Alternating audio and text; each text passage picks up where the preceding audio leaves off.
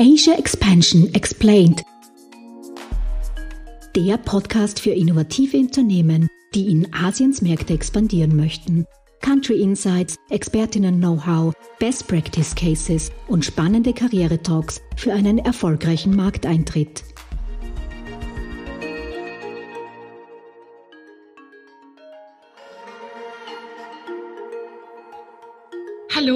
Herzlich willkommen zurück bei Asia Expansion Explained, der Podcast für österreichische Startups, die in asiatische Märkte internationalisieren möchten.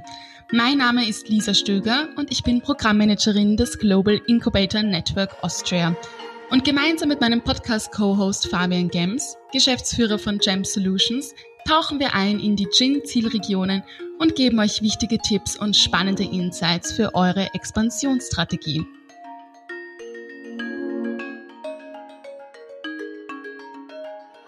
Es ist die neunte Folge der Podcast-Serie zu Chin-Zielregion Hongkong und heute dreht sich alles um Fintech. Über die letzten Folgen hinweg ist immer wieder der Begriff Hongkong der Fintech-Hub gefallen. Daher möchten wir in dieser Folge tiefer in die Fintech-Branche eintauchen und mit unserem Fintech-Experten über die aktuellen Trends sprechen und wieso sich Hongkong zu einem globalen Finanzzentrum entwickelt hat.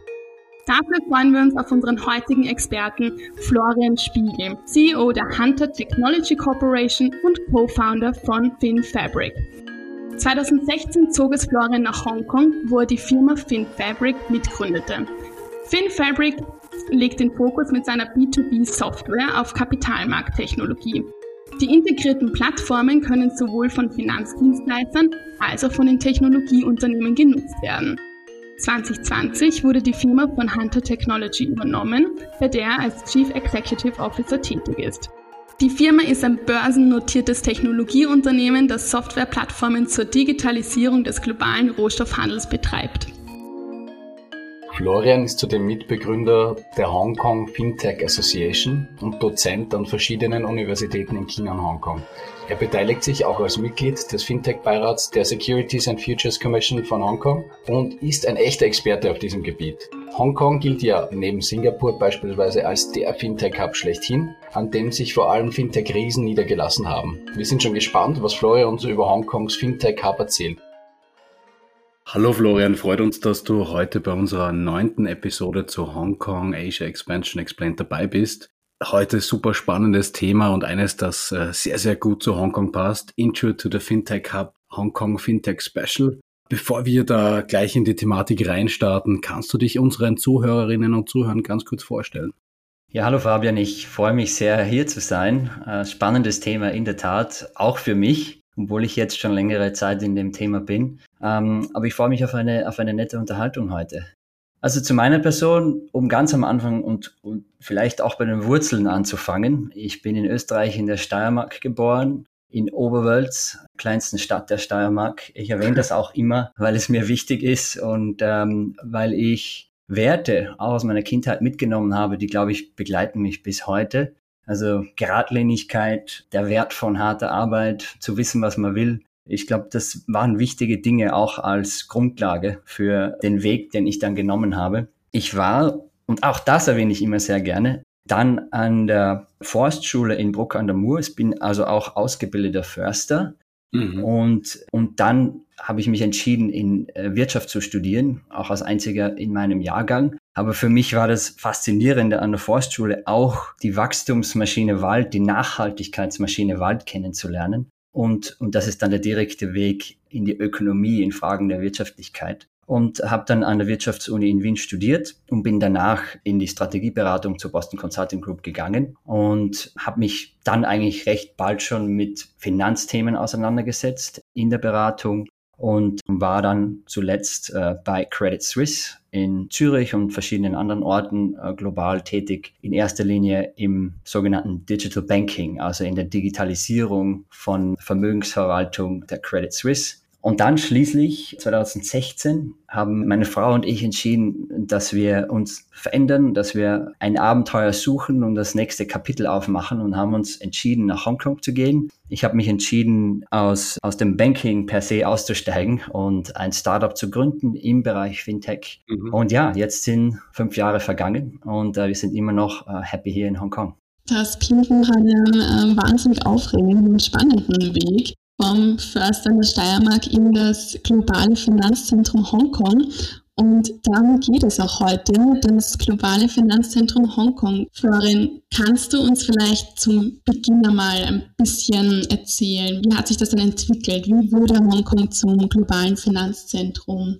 Ähm, wie hat sich der Fintech-Bereich denn verändert in den letzten Jahren? Ja, ich glaube, das ist eine sehr wichtige Frage, gerade auch im Licht der aktuellen Entwicklungen. Und ich würde meine, gern, meine Antwort gerne auch in einen breiteren Kontext stellen, weil wir dann auch ableiten können zu den Entwicklungen, die, die heute passieren. Und wenn ich ein Wort nennen sollte, das Hongkong zusammenfasst über die Jahre, über die Geschichte Hongkongs, dann ist es Dynamik.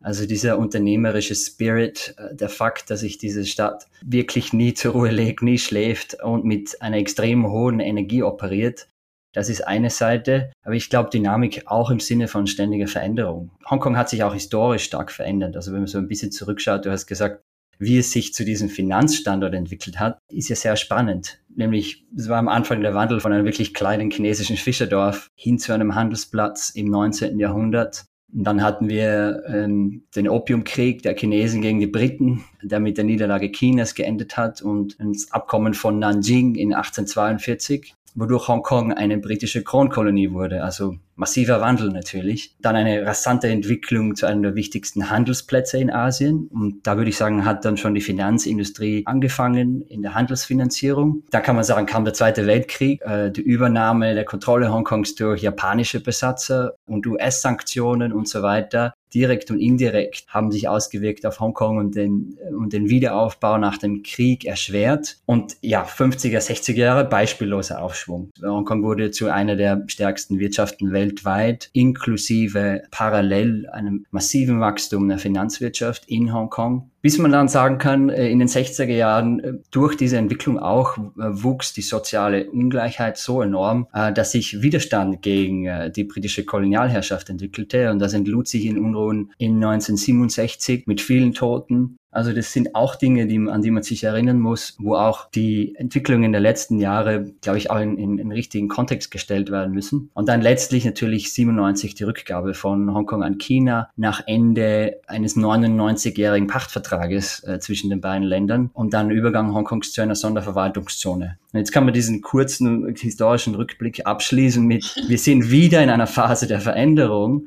nämlich die über die letzten Jahre die wachsenden Bemühungen Chinas, Hongkong stärker einzugliedern und stärker Teil von China werden zu lassen. Und äh, danke, dass ihr mir die Zeit gebt, ein bisschen weiter auszuholen. Ich glaube, es ist sehr wichtig, dass man die, die Hintergründe auch kennt und beleuchtet und korrekt versteht, um, um zu sehen, äh, was heute in Hongkong passiert. Mhm. Super, super spannend. Ich glaube, das ist auch etwas, was die wenigsten wirklich in Erinnerung haben, dass Hongkong immer ein Platz der Veränderung war, des unglaublichen ähm, Speeds, der da einhergegangen ist mit, mit wirtschaftlicher Entwicklung und natürlich auch sozialpolitischen Veränderungen, die damit einhergegangen sind. Nicht? Ich glaube, besser hätte man die Geschichte von Hongkong gar nicht zusammenfassen können, lieber Florian. ich danke dir sehr. Du hast natürlich vollkommen recht. Ne? Diese Veränderungen kommen nicht ohne Schwierigkeiten. Also auch jetzt, wenn ich zwei Jahre in die, in die letzten zwei Jahre blicke, das ist nicht ohne erschwerende Begleitumstände, nicht ohne, dass Menschen Unsicherheit spüren und es als schwierig empfinden, mit dieser Veränderung umzugehen. Auch nicht ohne den Effekt, dass manche Menschen weggehen wollen ähm, und andere wieder hierher ziehen. Also dass sich mhm. auch Migration verändert, Zusammensetzung der Bevölkerung. Ich glaube, als Resultat sehen wir heute in Hongkong, dass sich jetzt schon anders präsentiert als noch vor einigen Jahren. Und es zeigt auch, dass es sich wahrscheinlich weiter verändern wird und dass es ein Merkmal dieses Ortes ist. Und jetzt vielleicht, um auf das Fintech-Thema zurückzukommen und zur, zur Ausgangsfrage. Veränderung und vor allem Veränderungen dieser Natur bringen immer neue Risiken mit sich, aber sie bringen natürlich auch neue Chancen mit sich. Ich bin gemeinsam mit meiner Familie, mit meiner, mit meiner wunderbaren Frau, die ich schon erwähnt habe, und unserem kleinen Sohn, immer noch hier, genau weil ich diese Entwicklungen spannend finde, weil ich als Unternehmer immer Orte und Situationen suche, die inhärent Dynamik haben und die aus, aus meiner Sicht Möglichkeiten schaffen.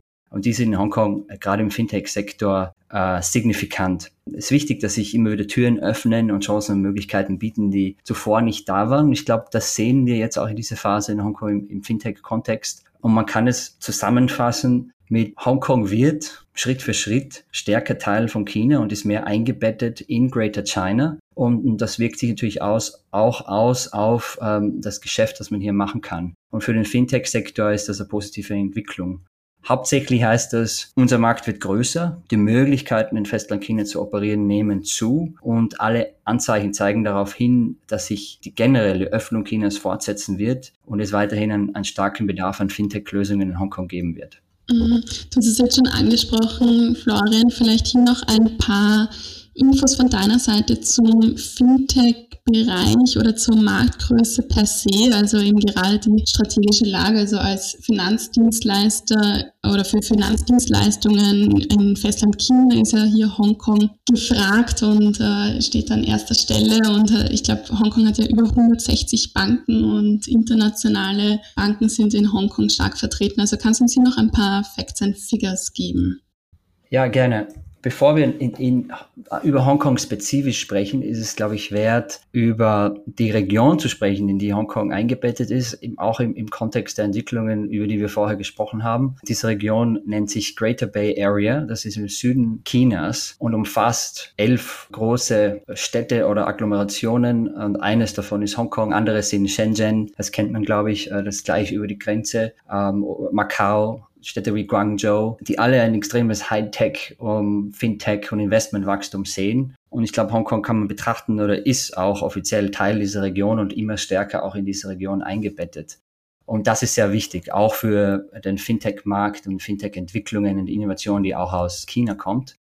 Wenn man auf Hongkong schaut, ist es, glaube ich, wert, nochmal sich in Erinnerung zu rufen. Hongkong hat beinahe so viele Einwohner wie Österreich mit etwa siebeneinhalb Millionen Menschen auf einer Fläche von nur etwas über 1000 Quadratkilometern, äh, während wir in Österreich über das 80-fache haben. Also Hongkong ist extrem dicht besiedelt und entsprechend kann man auch Fintech-Entwicklungen in diesem Kontext sehen, nämlich dass die Nutzung von Apps relativ früh schon angefangen hat, die Digitalisierung recht früh schon angefangen hat und spezifisch zur Relevanz von Hongkong als Finanzzentrum kann man sehen, als führendes internationales Finanzzentrum. Du hast vorher gesagt 160 Banken. Es sind also von den 100 führenden Banken deutlich über 70 äh, dieser Banken äh, hier mit einer Niederlassung in Hongkong. Alle großen Asset Manager und Vermögensverwalter sind hier. Der Ort an sich ist äh, extrem unternehmensfreundlich, sehr einfach und klar gesetzlich strukturiert. Die Steuern sind niedrig. Ein Unternehmen hier zu führen ist, ist sehr effizient.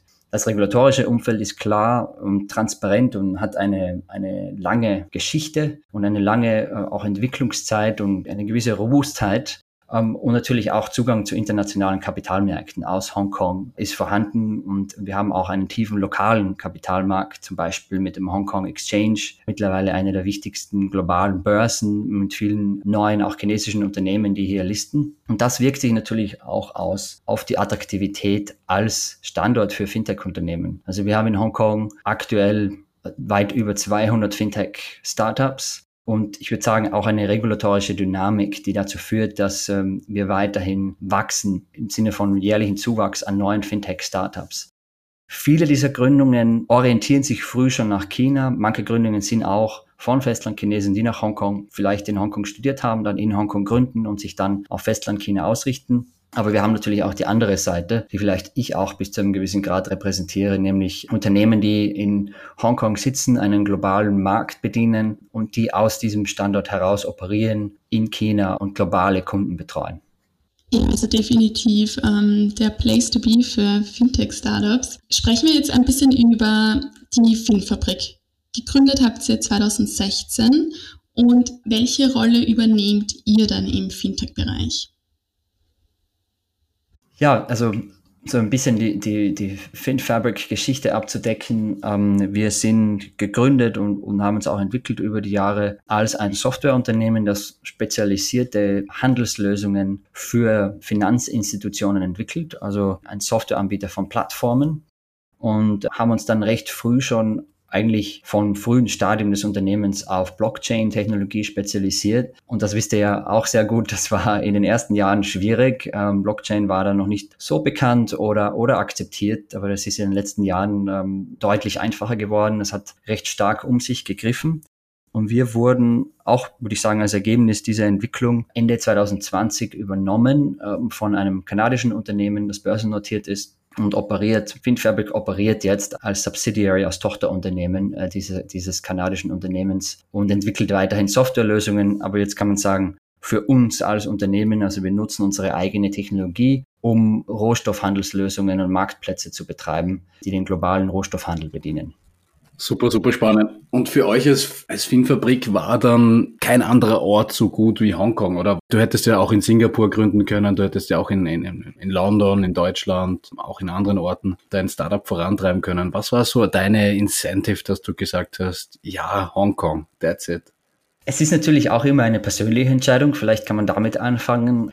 Für mich ist es so, man kann, man kann solche Entscheidungen verbinden zwischen Business und der persönlichen Vorlieben. Auf der Business-Seite geht es darum, als Faustregel zu sagen, dorthin zu gehen, wo das Wachstum ist, dorthin zu gehen, wo die Veränderung ist, über die wir ausführlich gesprochen haben schon äh, und wo die Möglichkeiten sein werden. Und ich habe auch für Credit Suisse äh, damals aus Singapur in Asien gearbeitet und gesehen, das nimmt einen sehr interessanten Verlauf, eine interessante Entwicklung und dass Möglichkeiten in Hongkong sein werden, das war für mich klar. Und das war sicherlich ein Grund, dahin zu gehen, wo das Wachstum und die Möglichkeiten und die Veränderungen sind. Und auf der persönlichen Ebene ist, ist, glaube ich, Hongkong eine der lebenswertesten Städte in Asien. Es ist sehr effizient, sehr vielfältig, äh, in Hongkong zu sein. Also wir gehen jedes Wochenende wandern hier in den Hügeln. Hm. Äh, Hongkong hat über 300 Inseln. Das sind Dinge, die viele Leute nicht wissen, die, die kennen die, die Hochhäuser, aber es hat auch eine wunderbare Natur. Es ist sehr einfach von hier zu reisen, geschäftlich oder privat und überall in Asien hinzufliegen. Im Moment nicht, aber das wird hoffentlich wieder zurückkehren. Hm. Auch das war eine Überlegung. Also wenn man asiatische Märkte bedienen möchte, man kann innerhalb von einem Fünf-Stunden-Flug von Hongkong die halbe Weltbevölkerung erreichen. Und das ist natürlich schon auch ein Argument. Und dann abschließend, um vielleicht den Bogen wieder zu schließen zur persönlichen Seite, wir haben auch einen Ort gesucht, der dynamisch ist, wo viel passiert, der 24/7 funktioniert. Man kann sagen, solange man noch jünger ist und die Energie hat äh, und die Toleranz hat für eine Umgebung, die extrem äh, schnell funktioniert und sich weiterentwickelt, dann sollte man das, glaube ich, nutzen. Und das war sicherlich auch Teil der Entscheidung. Mhm. Okay, also das waren jetzt einmal so die positive Seite von Hongkong aus meiner eigenen Erfahrung von, von meinen Zeiten in verschiedensten Ländern der Welt gibt es natürlich auch immer wieder so ein paar Challenges, die einem entgegenkommen. Was kannst du da unseren Startups, äh, die nach Hongkong internationalisieren möchten, mitgeben aus deiner Perspektive? Ja, das stimmt natürlich. Wenn man über, über Risiken spricht oder auch Herausforderungen, dann äh, gibt's die selbstverständlich auch in Hongkong. Vielleicht, wenn man anfängt mit den aktuellen Veränderungen, die bringen natürlich eine gewisse Unsicherheit mit sich. Gerade jetzt, weil, weil sich viele Dinge rasant weiterentwickeln, ist es oft nicht einfach vorhersehbar, wie sich das jetzt über die nächsten Jahre weiterentwickeln wird. Und mit dieser Unsicherheit muss man natürlich umgehen. Das ist mal das Erste. Zweitens, als Startup in Hongkong, und das haben wir auch natürlich gemerkt und damit mussten wir auch umgehen, ist die Finanzierung des Unternehmens im Frühstadium schwierig. Es ist so, dass es einfacher wird, wenn man größer ist, weil man verschiedene Möglichkeiten hat, Kapitalisierung zu bekommen. Im Frühstadium ist es in Hongkong schwierig. Und da muss man sich dann auch nach internationalen Investoren und nach Investoren außerhalb Hongkongs umsehen oder auch mit Investoren in China arbeiten, wie wir es gemacht haben. Ähm, mhm. ein, ein dritter Punkt, Wettbewerb ist extrem stark. Also man muss sich rüsten und härten gegen extremen Wettbewerb, insbesondere auch aus Westland China und, und muss sich gewöhnen an, äh, ich würde sagen, eine höhere Geschwindigkeit der Weiterentwicklung, um mithalten zu können. Und das ist, glaube ich, auch etwas, was äh, manche Unternehmen überrascht, wenn sie hierher kommen. Sicherlich nicht einfach. Vielleicht als abschließenden Punkt. Es gibt sehr viel Talent hier in Hongkong, vor allem im Finanzsektor. Was für uns nicht einfach war, ist Talent im Softwareentwicklungsbereich zu finden. Es ist extrem kompetitiv. Viele Banken suchen ständig Softwareentwickler und mit denen äh, zu konkurrieren ist natürlich nicht einfach. Aber dafür die Leute, die man bekommt, sind in der Regel hochspezialisierte Experten. Also das hat ein positives Gegenüber. Ich denke, das sind so generell äh, die Elemente, die wichtig sind, wenn man hier gründet oder ein Unternehmen startet. Wenn man hierher kommen möchte, dann äh, würde ich sagen, äh, ist es sehr schwierig, wenn man keinen Partner vor Ort hat. Also man mhm. braucht einen lokalen Partner, der die Landschaft hier kennt, der einen an der Hand nehmen kann und auf den man sich verlassen kann. Ansonsten ist es schwierig. Mhm. Ich würde noch gerne ganz kurz anschließen Du hast es jetzt schon angeschnitten. Startups, die nach Hongkong internationalisieren möchten, also bereits am Markt sind und jetzt nach Hongkong expandieren wollen, mit lokalen Partnern ist es einfacher. Gibt es sonst noch von deiner Seite irgendeine Empfehlung, in welchem Stadium das Startup ungefähr sein sollte? Also wann ist es denn Hongkong ready in dem Sinn? Ja, vielleicht anknüpfe dann an, was ich schon gesagt habe. Es ist sicherlich einfacher, wenn man schon ein Produkt hat, äh, wenn man schon eine gewisse Geschichte hat als Unternehmen, wenn man mit einer klaren Value Proposition kommt und sagen kann, wie kann ich Unternehmen vor Ort helfen, welches Problem kann ich für diese Unternehmen oder auch Kunden lösen. Und diese Stabilität äh, oder diese Grundlage sollte es einfacher machen, den, den Markt zu betreten, als wenn man zu früh kommt äh, und dann auch mit allen Herausforderungen umgehen muss, die ich schon genannt habe. Ich glaube, das ist sehr, sehr wichtig. Den richtigen Zeitpunkt zu wählen, die richtigen Partner zu finden, sich auch Zeit zu lassen. Ich glaube, der asiatische Markt und gerade auch der chinesische Markt sind sehr lohnend.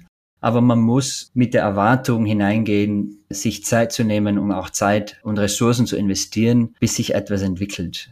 Es gibt da die Erfolgsgeschichten der chinesischen Unternehmen. Ich glaube, das ist sehr China-spezifisch von chinesischen Unternehmen, die auch in China gegründet wurden. Für Unternehmen, die hierher kommen, es braucht einen langen Atem. Das ist einfacher, wenn man schon eine stabile Basis hat, wenn man ordentlich kapitalisiert ist und mit einem Produkt herkommt, das entwickelt ist. Ich glaube, das ist deutlich einfacher. Mhm. Zwei Punkte, die ich noch gerne ein bisschen aufrollen würde, weil damit das nicht verloren geht in, in dem, was du gesagt hast.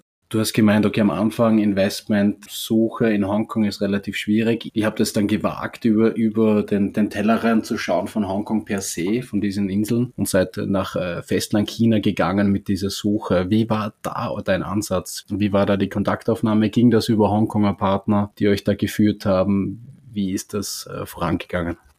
Ja, du hast absolut recht, Fabian. Das ist äh, genau, wie das äh, funktioniert hat. Und äh, das ist auch eine gute Frage, weil es ist ein, ein, weiterer Punkt, der wert ist zu erwähnen. Hongkong ist auch deswegen interessant, falls man den chinesischen Markt bedienen möchte, weil viele der großen chinesischen Unternehmen und auch der chinesischen potenziellen Partner haben eine sogenannte internationale Niederlassung in Hongkong.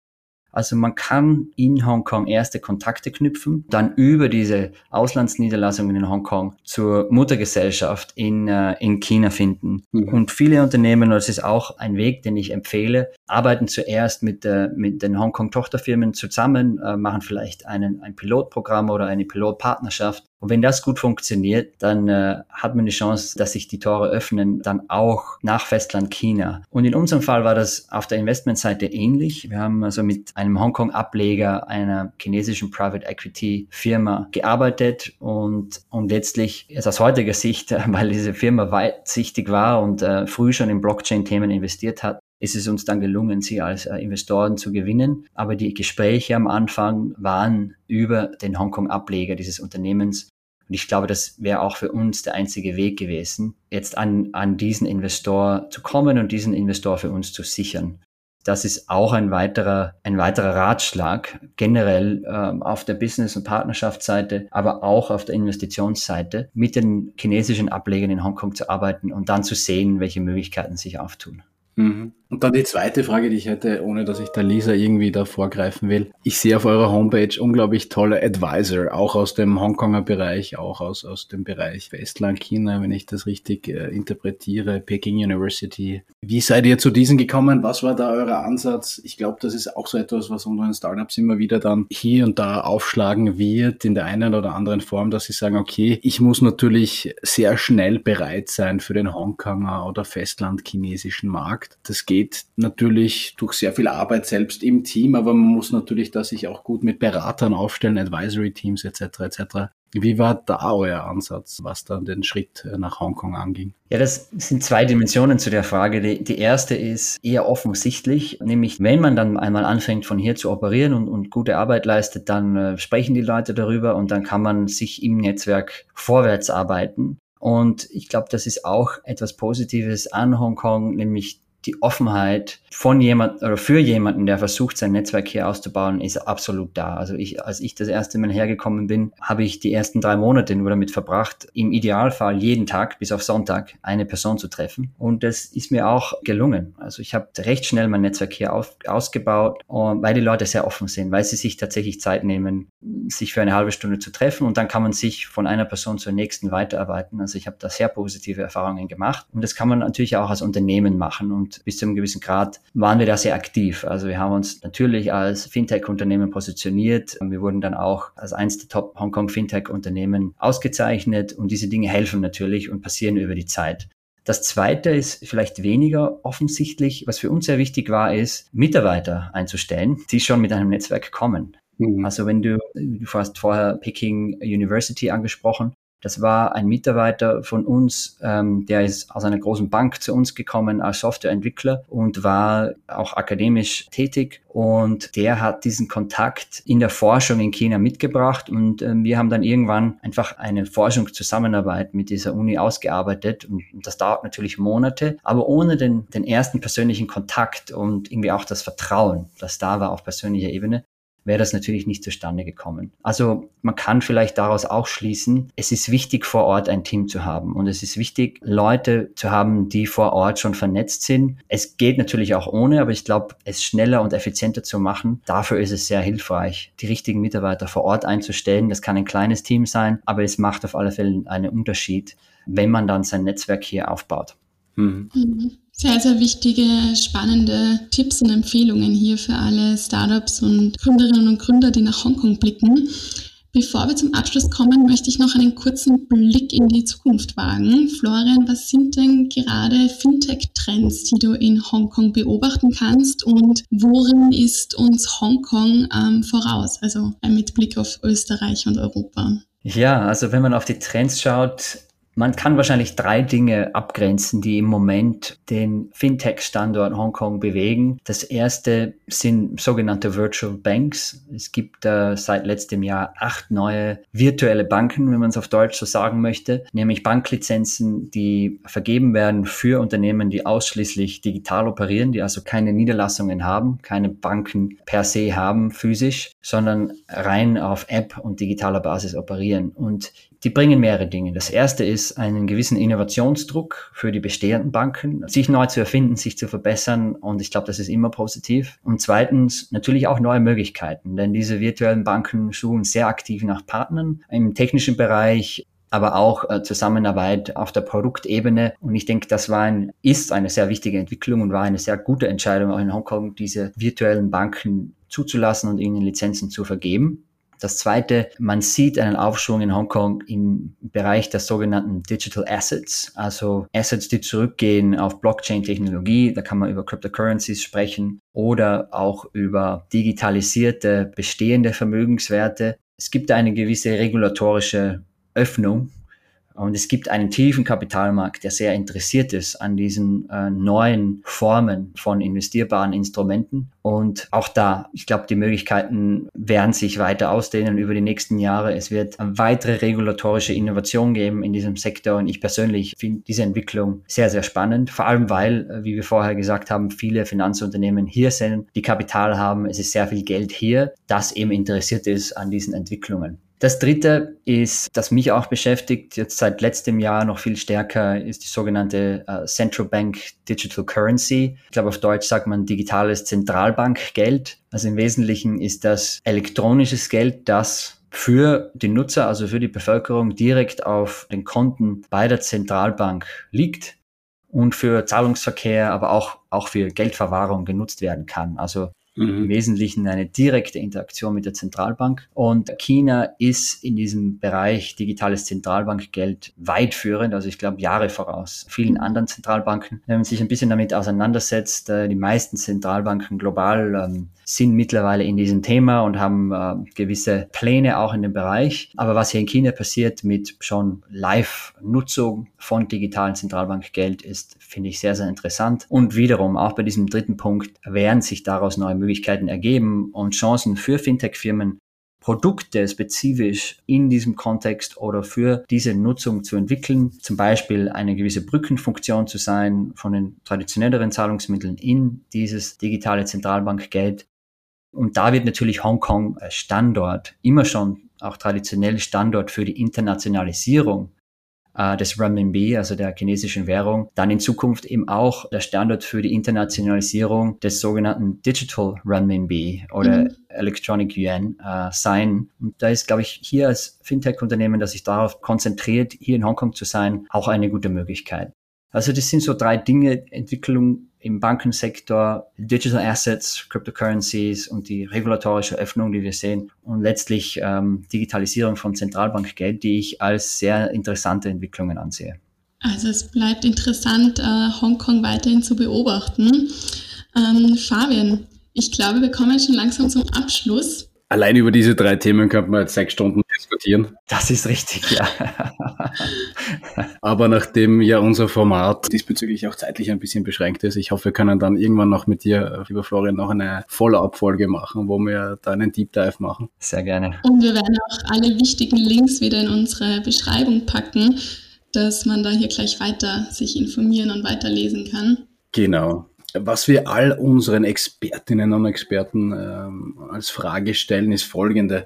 Was ist denn dein persönlicher Insider-Erfolgstipp für österreichische Unternehmen, Startups, die nach Hongkong expandieren möchten? Aus deiner Warte raus, fünf Jahre nachdem du diesen Schritt gewagt hast. Ja, aufbauend auf dem, was ich vorher erwähnt habe. Das erste ist, nutzt die Offenheit von Hongkong. Viele Menschen hier sind bereit zu helfen. Man muss einfach nur fragen, man muss in Kontakt treten, aktiv werden, aktiv netzwerken. Man kann hier sehr effizient ein Netzwerk aufbauen. Es ist nicht nur eine sehr offene, offene Wirtschaft, sondern auch die Verbindung zu den Menschen hier und zu den Partnern ist möglich und das muss genutzt werden. Und das zweite ist, ja, Nutzen der Unterstützung, die da ist. Ja, es gibt da vom Hongkong Government natürlich, von der Regierung ein Interesse, dass Unternehmen hierher kommen. Es gibt Einrichtungen wie Invest Hong Kong, die hier sehr aktiv sind und, glaube ich, auch sehr gute Unterstützung anbieten. Mhm. Aber dann nicht zu vergessen, äh, weil wir ja heute sprechen, für uns Österreicher ja noch wichtiger, ja, Advantage Austria und die Arbeit, die ihr macht und was hier passiert, auch vor Ort in Hongkong unter der Führung von Franz Rössler, der übrigens auch ein Steirer ist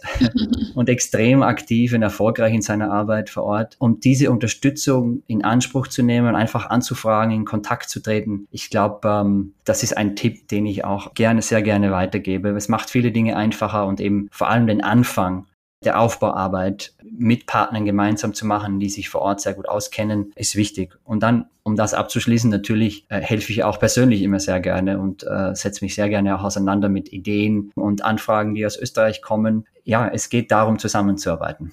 Ja, dem bleibt nichts mehr hinzuzufügen. Alle, die du genannt hast, Florian, mit denen äh, haben wir auch eine Podcast-Folge aufgenommen. Also gerne auch Zuhörerinnen und Zuhörern da reinhören. Also wir sind da, geben euch alle Tipps und Tricks, wie man eine Expansion nach Hongkong aufbaut und wie sie am besten gelingt. Und an dieser Stelle sage ich danke, Florian, für deine Insights zu Hongkong und den Fintech-Bereich. Sehr, sehr viel ist heute gefallen. Sehr interessante Einblicke von deiner Seite. Und ja, alles Gute nach Hongkong. Vielen Dank. Es freut mich sehr, dass wir heute sprechen konnten. Sehr gerne war ich bei euch im Podcast. Viele Grüße nach Österreich. Danke. Liebe Zuhörerinnen und Zuhörer, wir sind schon wieder am Ende unserer heutigen Folge angelangt. Wir freuen uns, wenn ihr auch nächste Woche wieder mit dabei seid bei Asia Expansion Explained. Das war Asia Expansion Explained, Ihr Podcast für eure Internationalisierung nach Asien. Ihr habt Fragen, Anregungen, Wünsche? Dann schreibt uns unter podcast.gin-austria.com. Weitere Infos zu den Startup Services von Global Incubator Network Austria findet ihr auf gin-austria.com. Ready for the next steps?